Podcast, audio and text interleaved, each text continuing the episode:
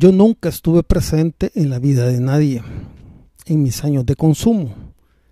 Mis hijas se llevaron la peor parte. Tuvieron un papá totalmente ausente, ya que siempre pensaba en mí. Era totalmente egoísta. Hoy las cosas han comenzado a cambiar, a pesar de que las tengo lejos, pero con estos tiempos de que la comunicación es más factible, ya no, ya no tengo excusas para no poder estar presente de alguna manera. Hoy les digo un te quiero, que tengas un feliz día, una feliz semana, un cómo estás, cómo van tus cosas. A mi padre le doy una llamadita para saludarlo, para estar siempre ahí presente.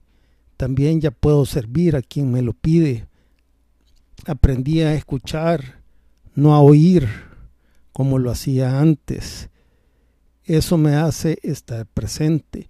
Algunas veces me reúno con alguien a tomar un, café y pongo atención.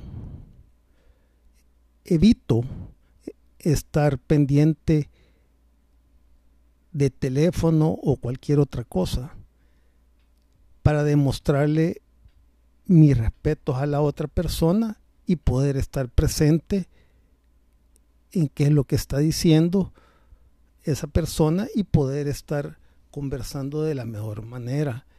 Mi, mi mente la pongo ahí, a donde estoy. Hoy en día veo familias, parejas en algún lugar y cada quien con teléfono en mano sin prestarle atención a, a la otra persona.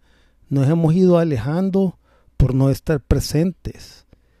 Para todo hay tiempo, pero hay que estar presente.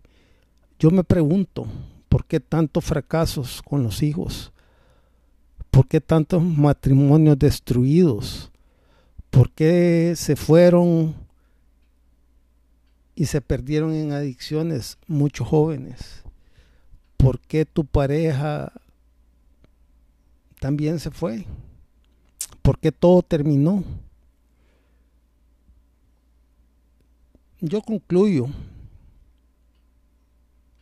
es porque no estabas ahí donde te necesitaban.